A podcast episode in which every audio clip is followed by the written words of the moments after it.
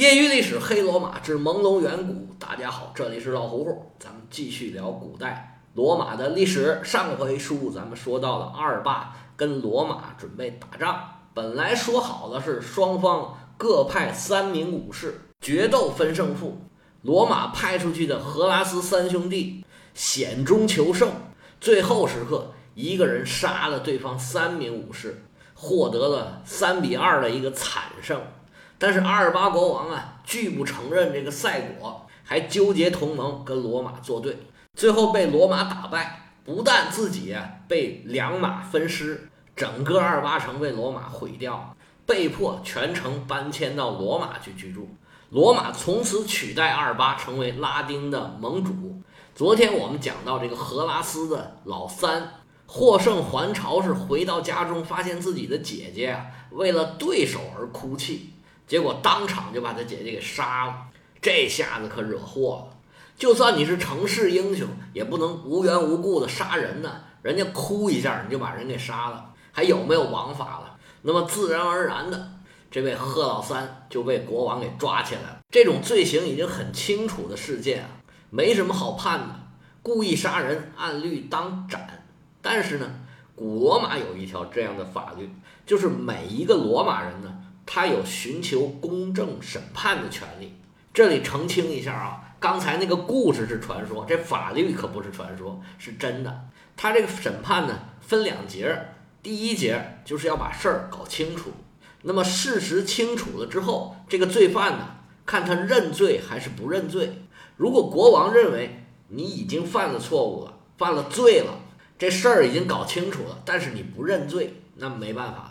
我就该怎么处理怎么处理，该杀的杀，该剐的剐，该切胳膊剁腿挖鼻子还是流放啊？就公事公办，该怎么处理怎么处理。但是，如果这个人呢，他认罪了，而且呢，他说出可以宽大自己的理由，他就可以上诉。如果他上诉请求赦免，那他所在的民社呢，就可以替他求情。如果国王同意了，没准就可以赦免他。那我们再回到这个传说上，这位贺老三呢，明显是请求国王的宽恕了，而且他也确实认罪了，这个罪不认也不行。然后啊，毕竟是战争英雄，他的家里面的母亲呐、父亲呐，还有罗马的一些市民呐，都来给他求情。最后国王念在这位贺三公子决斗有功，死罪就给他免去了。不过死罪已免，活罪难逃，让他。受恶下之辱，这个恶是哪个恶呢？一个车字旁加一个厄运的厄，就是牛恶的那个恶。这个恶下之辱是什么意思呢？我们先说这个牛恶是什么意思。这个牛恶呀，就是牛车前面连接两头牛的那个横木。这个车不是要把整个车的重量要搭在这个牛车牛的身上，那从车里面。伸出了一根大木头，这个木头就叫做圆，就是直朝前的这个木头就是圆。这个圆上面有一根横的木头，需要把车的重量呢通过圆再加到这个轭上面，这个横的木头就叫做轭。通过这个轭木就可以把车的重量平均分配在，不管平均不平均吧，总之就分配在几头牲畜的身上，牛车、马车都叫做轭。那受恶下之辱啊，是罗马的一个侮辱人的仪式，尤其是侮辱这个武士，就是战胜的一方可以让战败的一方啊，在不杀他的情况下侮辱他一下，让他从这个恶底下走过去，就代表他没有资格做武士了，跟牲口一样。那在这个仪式里面呢，并不是真摆着一个牛轭在那放着，而是用三根长矛啊，假装是个牛轭。就把两根长矛插在地上，一根长矛呢横着绑在两根长矛上。那么受辱的人就从这个矛底下脱光了上衣，要钻过去。应该这个矛啊，如果绑在上头还挺长的。不过既然是羞辱嘛，他肯定不会让你那么容易就钻过去。肯定你这个得意洋洋、昂首阔步是不行的。他肯定把这个矛啊绑得很矮，让你钻过去，低头弯腰才能过去。那罗马人觉得这就是最大的羞辱了。不过经过这个羞辱之后，就能讨一条活命，好死不如赖活着嘛。那这位贺老三呢，虽然成为城市英雄，立下了赫赫的战功。但是因为自己的一时冲动，难免要遭此恶下之辱。那这个故事到此就是大结局了。那第三代国王托里斯奥斯蒂里乌斯征服了阿尔巴之后呢，他的使命也差不多就算完成了。不过可能打下来二八呀，有点欺师灭祖的意思。他这个第三代国王的结局也不太好，据说呀，又是一个被雷劈死。不过你别看我说这么热闹，这些事儿啊。都没有发生过，都是假的。这位国王有可能有这么个人，当然也可能没有啊。不过他执政的年代跟他的所作所为吧，这些事迹那就是完全无从可考。而关于罗马和阿尔巴战争的这回事儿呢，就是罗马的官方史书、官方传说吧所记载的一些东西，里面的一些情节啊，你一看就是罗马人自己编的，所有的情节。都透着这个戏精的戏份儿。阿尔巴国王他怎么可能就答应你三个人决完斗，然后我国家输了我就给你？罗马也不可能做这种事儿嘛。原始部落可能还有这种用单人决斗决胜负的这种情况。那罗马这个时候已经成一个国家了，他不可能做这么儿戏的事情。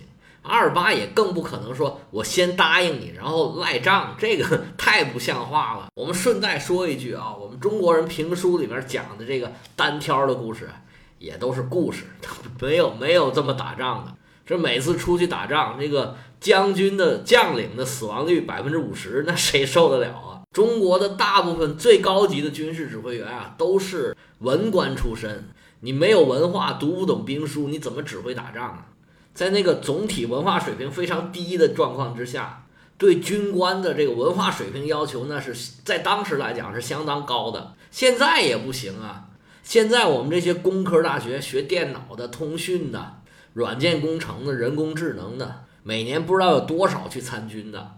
古代就更不可能了，好不容易培养出来一个能够带兵打仗的。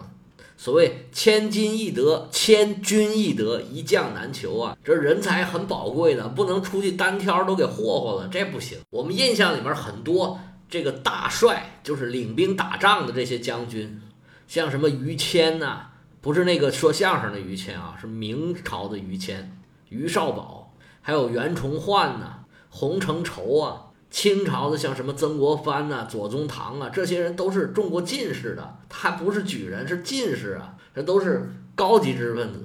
还有哪怕像岳飞啊、像戚继光这样的，他们虽然没有中过进士，但是也从小是读书长大的。你说他是武将也行，他文官也没问题。其实这个干的只是一项工作，并不一定真正的要从行伍出身，从小兵干起。大部分人都不是这些军官呢。要不就是世袭的祖传的军户，要不就是读书人转过来的。国家需要你，让你去当这个官儿。话头扯远了啊，我们还说罗马跟阿尔巴打仗这回事儿。这个传说呀，明显是罗马人自己编的。这个阿尔巴国王背信弃义，反复无常，最后呢兵败惨死。包括罗马的勇士有勇有谋啊，在极端不利的情况下，这扭转战局。这种复杂的痕迹啊，简直是太明显不过了。真实的历史上啊，阿尔巴跟罗马应该是有很明显的冲突的。但是到底有没有这么一场惊天动地的大战，很多历史学家倾向认为是没有的。至于罗马人最后把阿尔巴整个毁掉，这个呢，应该是罗马已经基本上统治了拉丁姆这个地区，他把下面所有的城邦的堡垒。全部都毁掉了，因为我们以前讲过，阿尔巴这地方易守难攻。如果你再修个堡垒，有什么势力对罗马不利，这就不好了。所以被拆掉堡垒的地方啊，不设防，这应该不是阿尔巴一家，罗马的属下的很多城邦应该都已经把他的堡垒给拆掉了。另外说，很多阿尔巴的贵族搬到罗马去住，这应该是罗马的一贯的做法。就是让贵族连同他们的锅灶啊、庙啊一起迁到罗马去住，而原来的普通百姓呢，仍然住在原来的村子里面，种原来的地，只是不能再像原来那样，一有什么威胁就跑到堡垒里面去躲着。而且呢，罗马在主体上都是拉丁人，虽然可能也有一些什么埃特鲁里亚人啊、什么萨宾人啊、萨莫奈人啊，不过他都不是主体，他们很快就融入了这个罗马本地的拉丁社会，而且除了这个埃特鲁里亚人之外啊，他们的长相啊、语言呢都是很相近的，可以说是同文同种，非常容易融合。而双方决斗的这个三兄弟啊，其实是很有象征意味的，因为我们以前讲过了，罗马是三个区啊，每个民社有十个族区，一共有三个民社。而阿尔巴作为拉丁同盟呢，它也是有三十个成员。这三十这个数啊，可能就是当时一个不是很大的集体呢，大家公认，哎，应该是。每一个小单位有十个，然后组成三十个这个小单位，组成一个大单位。所以罗马三兄弟对二八三兄弟这种说法啊，很有可能就是两边呢各三个民社进行战争，用的这么一种拟人的手法。虽然罗马对阿尔巴的战争并不是像传说里描写的这样，但是这战争呢应该是有的，存在过。但是这个过程呢，可能是一个相对比较长的过程。不是一蹴而就，一下子凭一战就解决问题的。这个主要原因就是因为罗马日渐崛起，所有的其他拉丁民社已经远远的赶不上罗马的实力了。而罗马对阿尔巴的战争来讲，对罗马来说意义可以说是非常的重大，因为阿尔巴原来是一个所有拉丁姆的城邦都普遍承认的一个盟主。罗马打败了阿尔巴之后。他并不是把原来的拉丁同盟给废除了，不是的，他只是说呀，说原来阿尔巴当你们的盟主，那现在呢，我可混壮了，你看我厉害吧，我把他都打掉了，以后呢，你们这帮小弟啊，就不要跟阿尔巴混了，你们跟我混，我是老大，你们啊，上来磕头叫老大吧。从这个阿尔巴跟罗马的关系来看啊，罗马似乎原来不是拉丁同盟的成员，这个呢。原因可能是罗马建成太晚，他还没有加入拉丁同盟之前呢，他就已经发展壮大起来了。他打败阿尔巴的时候呢，他的实力啊已经远远超过了拉丁姆地区的其他的民社。罗马把原来的盟主打败了，那自己就当了新的盟主。但是不是所有的成员都认罗马这个盟主的。罗马建成大几十年，东边咬一口，西边咬一口。用广东话来讲啊。就有很多人跟他有牙齿印，你当盟主，那我肯定不愿意承认。其中有两个城邦最为典型，一个呢叫做加比人，他在罗马的东北方，紧邻着阿尔巴隆加。罗马一建国就跟加比人开始打仗，到这个时候也没有停。在拉丁语里面啊，这个加比就是嘎比，直接就是战争的意思。而加比人的服装啊。很长时间一直被罗马人认为是敌国的军服，这块地方就是被认为是敌国的原型。一说敌人就说加比，那这么一个地方，他肯定不可能认罗马当盟主嘛。还有一块地方叫菲登尼，这个地方很奇怪，它是在台伯河的左岸，就是在罗马这一头。但是呢，这小块地方呢，一直是被埃特鲁里亚人占领。我们以前讲过，埃特鲁里亚人是在台伯河的右岸，是在罗马的对面儿。当然了，现在那边也属于了拉齐奥地区。居住在河对岸的埃特鲁里亚人呢，被称为维埃人。罗马人跟维埃人啊打了常年的叫做维埃战争，打了很久。虽然中间也有休战的时候，但是呢，一直也没有解决这个领土问题。因为埃特鲁里亚人呢，我们讲的这个时候。还是比罗马人更强大的力量，所以有了他们的支持呢，这里面维埃人呢就能长期的坚持跟罗马一直在争夺这块地方。像加比和菲登尼这样的地方啊，不会很多，但是也有那么几个。不过对罗马人来说啊，他们已经很满意自己当了盟主了。有几个不听自己命令的地方呢，也没关系，因为原来也是这样。原来拉丁同盟啊，应该就是有盟约的。大概内容呢，应该就是下面这几条。第一个就是罗马人和拉丁人和平共处，用现在的话说，就政治解决所有争端，不诉诸战争手段。第二个，不当带路党，不能引狼入室，引敌入境，也不允许给敌人借道。一旦同盟成员被攻击了，所有成员都应该给予援助。最后一条，公平的分配啊。战利品，这是政治方面的大的内容。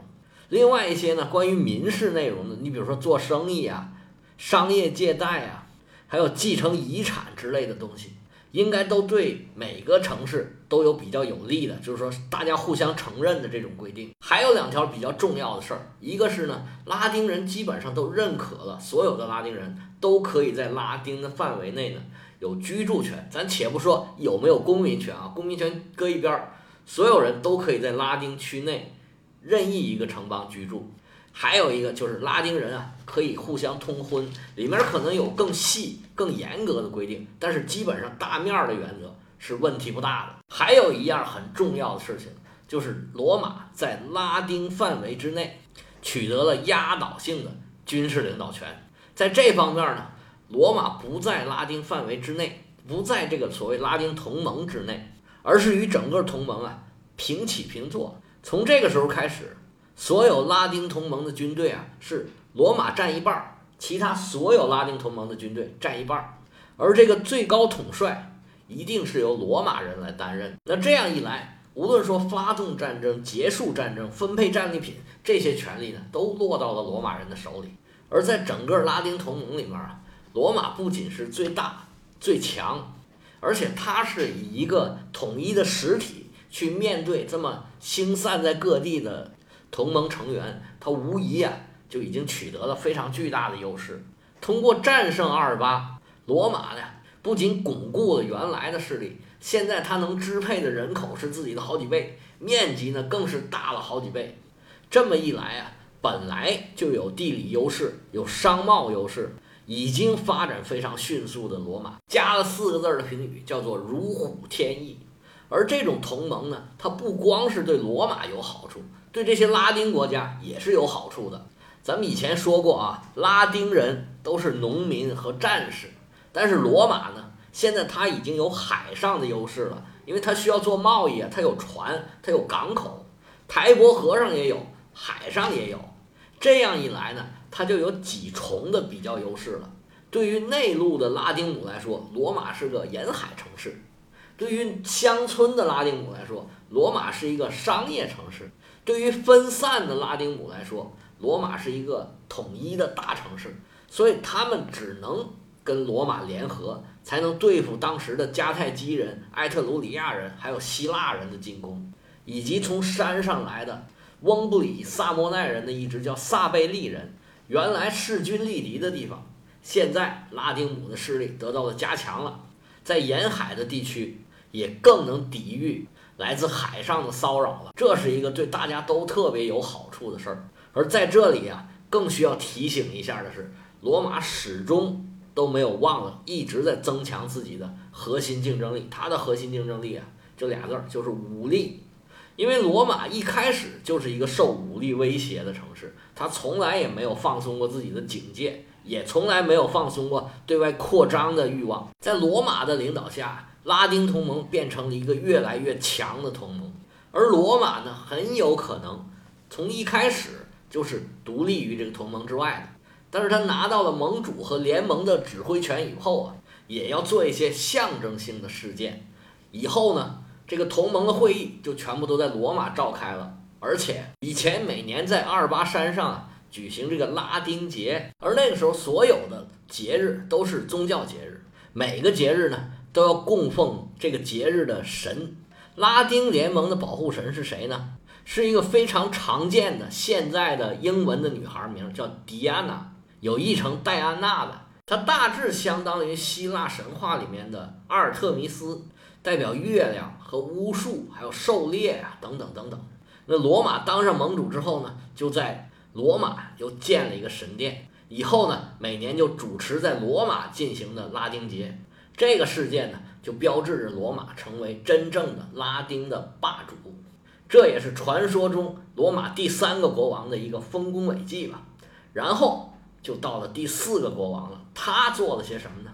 我们下次接着说。有喜欢西方历史的朋友，可以加老胡胡的个人微信：乐奥老喝芜湖喝芜湖 y y l s 老胡胡的全拼，业余历史的简拼。我们下回再见。